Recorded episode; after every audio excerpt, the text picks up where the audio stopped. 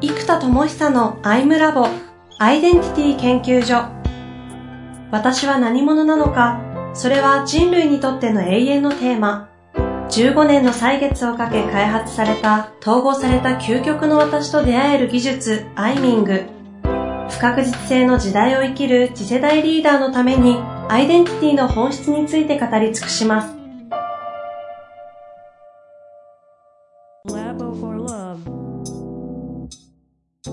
こんにちは、遠藤和樹です。生田智久のアイムラボアイデンティティ研究所。生田さんよろしくお願いいたします。はい、よろしくお願いします。さあ、ということで、今日は年始初めてのね、収録ということになりますが、うん、えー、よろしくお願いします。はい、よろしくお願いします。まあ、とは言っても、あれですかね、ひたすら開発だったんじゃないかとは思うんですが、どうですか、この1ヶ月振り返ってみて。そうですね、もう先月から今月に向けて、まあ、もともとずっと開発はしてたんですけど、うん、えー、っと、もう長年作り込んできた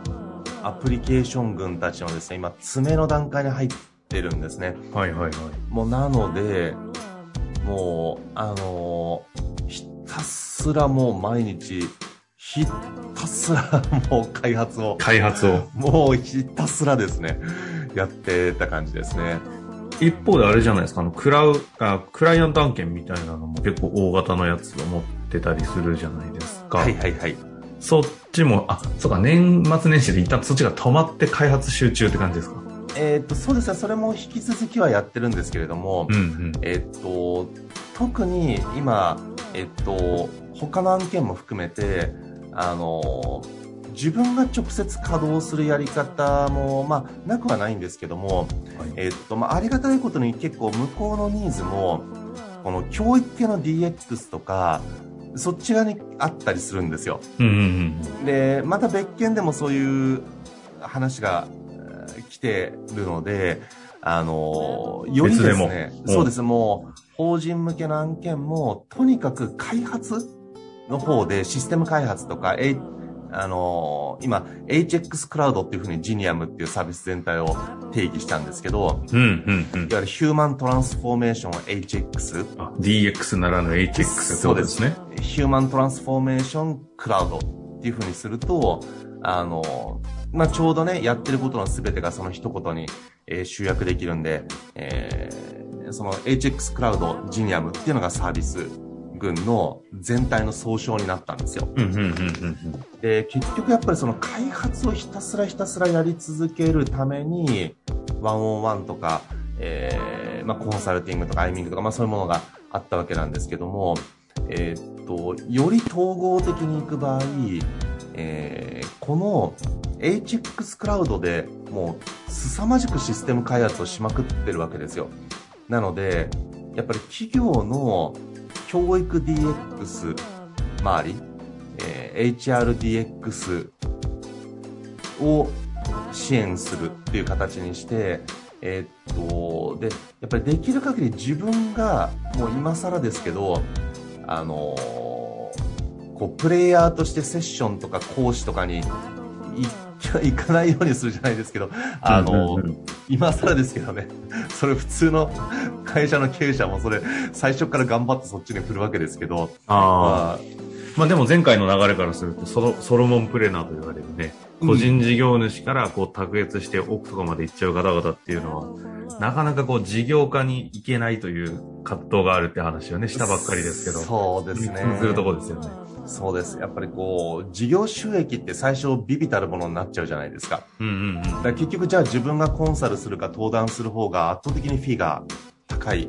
ので、ですね。やっぱどうしてもそっち側に引っ張られ続けちゃうので、まあそちらがど真ん中だったらいいじゃないですか。引っ張られるっていうのもそっちをやったらいいので。著者兼講演家とかね。そうです、そうです。だからやっぱこう事業に展開しようと思った時に、そこはなかなか、まあ、あの、自身で事業投資のところを作れるっていうのはいいんですけども、うん、事業投資の推進が、まあ、私の周りなんだな、無理やり統合してやってきてるんで、事業推進も、あの、遅いわけでもないんですよ、本当は。うんうん。作ってるものがでかすぎるんで、リリースまでに何年もかかっちゃってるから、あの、遅く見えるんですけど、裏側で作り込んできてるもののサイズからすると、まあ、むしろむちゃくちゃ早く作れてると思うんですね。うんうんなので、よりやっぱり自分がウィズダムアーティストって定義している、こうアートとかクリエイティブ、えー、そしてやっぱシステム開発、えー、コンテンツ開発、うんこっちにやっぱりもっと振る。うん。うんうんで、そのためには一個手放さなきゃいけないのが、えーっと、結局ここまでの収益の大半ってのは自分のコンサルと講師と、まあ、あと、アイミングを含むワンオンワンなんですよね。うん。うんうんうん。でここの部分を、えーっと、まあこれも何回か減らそうとしたんですけど、逆に今開発費がぐいぐい増えていったことで、むしろ提供のボリュームを増やさざるを得なかったんですよね。はいはい。ですけど、やっぱここをですね、えっと、最初の話で持っていくんですけど、クライアントワークのところで、えー DX、教育 DX、HRDX の開発支援をしますと。うんうんで、そうするとトランステックとか HR テック、エドテックの会社そのものが、えーパートナーであり、あのーお客さんにもなっていく。うん。はいはい。とか、あとやっぱ大企業がそっち側をやりたいっていう案件が増えてるんですよね。ほう。えっ、と、そっち側っていうのは社内で独自に HX 的なことをしていきたいってことですか？えっと、教育とかの DX ですね。へえ。で、やっぱここを内製化したいとか、えーシステムが欲しい。まあこれ当然あれなんですよ。コロナで、あのーオンラインで研修をやるのがスタンダードになってきたじゃないですか。うん。で、そうなった時のじゃあフォローどうするんだとか、一人一人が家で学習してるかどうかちゃんと知りたいとか、はいはい。その、目に見えないところをうまく DX してカバーしたいっていうのがあるんです。まあ。正確に言うと DX なんかデジタル化っていうレベルなのかあれなんですけど、まあでも、まあ、大きい意味では、そうです DX こです。広義で言うと DX なんですよ。うん。なんで、ここのニーズがやっぱり高まってきてるところに、そうするとうちの仕組みだとメンタロイドから、あとそこの API で、あらゆる Slack とか Zoom とか、あらゆるアプリケーション API で、えっと、動かせるようになってるんですよ、メンタロイドから。うん。うん。で、かつそこに Python も書き込めるようになってるので、えっと、足りない部分は自分で Python を書いて、自由にプログラミングも書けるし、API であらゆるアプリも動かせるし、うん。えー、こう、アイミングとかインサイトマップみたいな思考のフレームワークですよね。これらをメンタルイドがリードしてくれる。だから、今までの API 連携ツールっていうのは、えーっと、思考は支援しないじゃないですか。はいはい。アプリケーション連携は支援するんだけども、どういう目的で、えー何を判断軸で、えーシステムを作るかっていう創造性の部分は支援しないですけど、うんうんメンタルイドはこのレベルから支援をして、決まったことに対して業務効率化する API で連携しまくっていく。で、それで足りない部分は、えー Python の学習もメンタルイドが支援できるようにするので、うん。Python で自分で書いてカバーしましょうと。確かに大企業クラスとかできますもんね、逆に。そうですね。で、ここまでできるシステムが裏っ側にあるので、はいはい。一般的な教育 DX でここまで作るのって不可能じゃないですか。それ一社に対して何十億かかるんだって話になっちゃうんで。うん。でも、うちでそのシステムが全部整ってるんで、これをまた、ね、あの、なんだろうな、API でつなぎ込む。で、トランザクションフィーにするのか、ちょっとこのビジネスモデルまだ決まってないんですけども、うんうんうん。えーそうしていくと、なんだろう、普通の IT 会社が教育 DX しますよで作れるのって、きっと、まあ、ユーデミみたいな、オンラインの e ラーニングシステムなんですよ。まあ、業界的なねラーニングマネジメントシステムで LMS とか言って言うんですけど、はいはい。でそれ以上のものってやっぱ結構むずいんですよね。うん。だから動画講座を、えー会員システムで見れます。っていう感じですかね。上場企業も最近この、まさに生田さんおっしゃった通り、オンライン化進んだタイミングで、そのそれこそニュースピックスさんとかが大企業向けにカスタマイズして、あの、コンテンツ提供と若干のこう、フォロー体制も少し支援してるみたいなのやってたりもしますもんね。うんであそ、まあ、その、そこまでは結構進んではいますよね、逆に言うと。そうですね。なんで、ただ研修とか結果ってなるとそれ以上のタイムマネジメントとか、うん。その今メンタロイドでやろうとしてるその集中力のマネジメントとか、はいはい。えー結局生産性の全体に対してやっていきたいんですよね。うん、うん、うん。ここに対して、まあ、僕がちょっと他のシステムあんまり使ってないというか自分で作り込むことに一生懸命すぎて、まあ、あのコンテンツ開発の時もそうですけど他をほとんど参考にしないんですようん、なのでちょっと知らないだけっていうのもあり得るんですけどただなんかやっぱりこうコンテンツもね結局こう内観の技術と戦略の技術と実行の技術がこう分断されてっちゃうからなんか実行主義的になっちゃったりなんか考える主義になりすぎちゃったり内観はいはいはい。万能主義みたいな方になりすぎちゃうんですよ。確かに。で、今システムも API でいろいろつなぎ込むっていうのが主流になってきたので、もう Slack はチャットに特化してますとか、ね、 Trello はもう看板形式に特化してますみたいに、特化型で、えっと、作ってシンプルに特化型でユーザビリティも上がるし、オンボーディングもしやすい仕組みになって、えっと、で、えー連携しましょうと API で。そうですね。そういうのが今、システムの主流になって、主流というか、まあ、そういうのが世界的に売れてるサービスってやっぱり分かりやすく一本で勝負していくので、そういうのが増えてきてるんですけど、うん。でも今度ね、やっぱりね、API で Slack と Trello つなぐっていうのも、ややっぱ普通の人にまずちょっと無理っていう、その、なんだろう、そもそも無理みたいな感覚が若干出てくるのと、あの、今度つなぎ込むがゆえにシームレスじゃない部分も出てくるんですよね。はいはいはい。なので、あのーやっぱりこれは最終的には統合型で全部がシームレスにつながる仕組み。うん。で、Adobe が目指してるのってそっちっていうか目指してるとかできてるのがそっちじゃないですか。うんうんうんだから Adobe がクリエイティブクラウドっていう概念なので、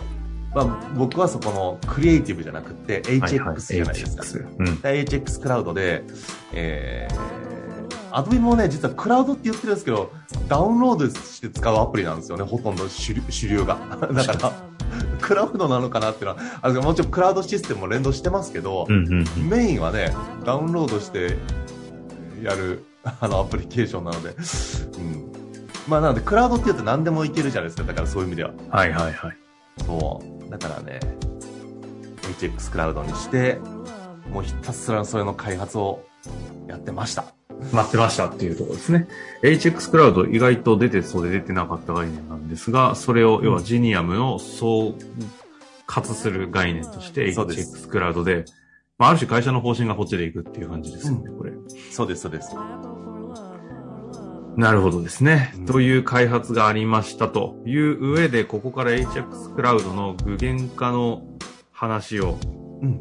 今後ね、ちょっと展開していきたいんですけど、ちょっとあ次回にあの行く上での触りとして、ちょっと全体像をバッと話せたらなと思うんですが。そうですね。えっと、もう軽く触りでいくと、やっぱりずっと目指してきてるのが、人材開発者の、あの、エドバレーを作りたいみたいなこと言ってたじゃないですか。ね。やっぱ結局あそこで、メタバース上に、いわゆる人材開発のプロ、ここで言うと HX プロフェッショナルですよね。うんうん HX を支援できるプロフェッショナル、で、まあ、コース、コーデミアっていうその学園都市を作ったんですけど、僕は HX プロフェッショナル、HX スペシャリスト、HX エキスパートって3コース用意したんですよ。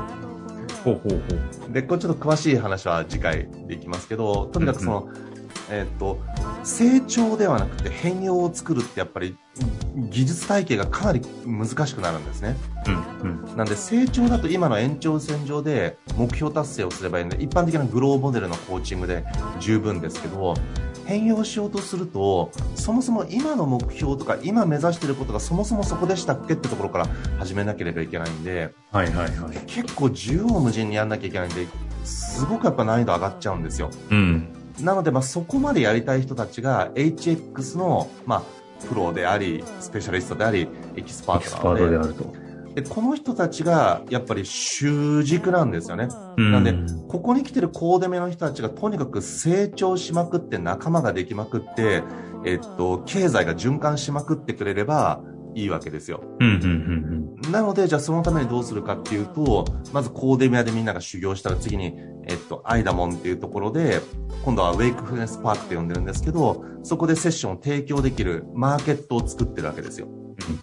で、じゃあそのマーケットに今度人が来るには、いきなりじゃあセッションやりましょうって言っても、セッションのマーケットそのものが大きくないので、もうちょっと、えっと、セッションの必要性に気づく入り口が必要じゃないですか。うんうんで、ここが前から言ってる何かっていうとカレンダーなんですよ。つまり、自分の軸や、えっと、意思決定がなぜ必要かというと、未来を決めるために必要なんですよ。はいはいはい。だから、今日楽しむためにはぶっちゃけ勉強も仕事もせずに、究極今日楽しいことやった方がいいんですよ。うん。だけど、勉強するとか修行するっていうのは、未来を作るためにやる行為じゃないですか、そもそも。うん意思決定も。うんということは、未来にアクセスする瞬間にゲートがあればいいわけです。うん。未来を考えるときに必ず見るもの。ここにポジションを取っていけばいいので、それで作ったのがカレンダーでレンダーと。うん。そうです。で、これをカレンビューっていう名前にして、まあ、ビューですよね。1ヶ月ビューとか、えー1年ビューとか半年ビューで、やっぱりその、普通、Google カレンダー僕も使ってるんですけど、その場合って、1週間のビューになっちゃうんですよ。そうするとどうし。ても近視眼的な意思決定にならざるを得ない。うんうんで、これが少なくとも1ヶ月とか、向こう1ヶ月が見れるとか、これが見える、できるだけで、あの、全然違うんですよね。うん。なるほど。なので、そうするとそこで、じゃあ、3ヶ月先まで空白だってことに気づくじゃなくて、まず認知ができます。うんうん。で、過去の時間の使い方も計測が自動で計測されるので、うん認知ができますと。じゃあ今後未来の時間の使い方考えなきゃなと思うと、自分の軸を作るとか、ビジョンを作るとか、ミッションを明確にするっていうのが、判断軸が必要になるわけですよ。はいはいはい。なんで、時間を決める上での判断軸っていうのが、ちょっと抽象化すると必要なんですね。うんうん。なんで、で、その判断軸の中にアイデンティティとかビジョンとかミッションとかフォーカスとかポジショニングとか、そういうのが入ってくるんで、そうして初めてセッションの必要性っていうのが多くの方に発生するんですよ。うんうん。なんでそのカレンビューって一番遠いところ、かつ一般ツールの場所から一番こちらで言うと手前のコーデミアで、えーセッションできる人を育成するっていう、その、この視点と終点の端と端からリリースしたんですよ。なるほど、なるほど。で、そうするとカレンダーからどんどんちょっと内観しましょうとか、目標、マイルストーンとか目標設計ツールが、えーっと、これもあと1週間くらいでつくので、そうすると目標設計しようと思ったら、あれ目標なんだっけってなるじゃないですかっていうふうに、うんうんどんどんカレンダーから戦略とか戦術とかそっち側にどんどん上がってくる。で、よりセッションとか創造性の必要性がどんどん上がってくる生産性アプリのラインがあって、で、プラス、えーっと、このコーデミアで、えーセッションを提供する人っていうのがやっぱ最強なんですけど、うん。でも、その人が最初育つまでは AI も含めて、えーどんどんその意思決定を支援していく。で、そうすると、えー人が自己変容しながら、変容した先でちゃんと自己成長もしていき、えー具現化して自己実現をしていく。これが一直線に並ぶので、一番遠いカレンダーの入り口部分と、えー一番、ここでいう手前のコーデミア。ここをサンドイッチして双方からトンネルを掘っていくってアプローチに、やっと入っていく感じです。なるほどですね。ちょっとここの話次回がっつり細かくやっていきたいんですけど、今の話は全体像で言うと、あれですか？あよくあるリボンズ的なイメージをしていいんですか？ちょっと違う？えーっと、そうですねカレンビューから入る左側と、ある種のコーデミアの育成という、とこのマッチングっていう絵ではない。えーっと、いや、マッチングという絵ですね。なんで、この HX の実践者と HX の支援者。がぐるぐるぐるぐる回るので、そういう意味では確かにリボンズと言えますかね。なるほどです。はい。ちょっとこのあたり、偶言の話も含めて次回聞きたいと思います。ありがとうございました。はい。ありがとうございます。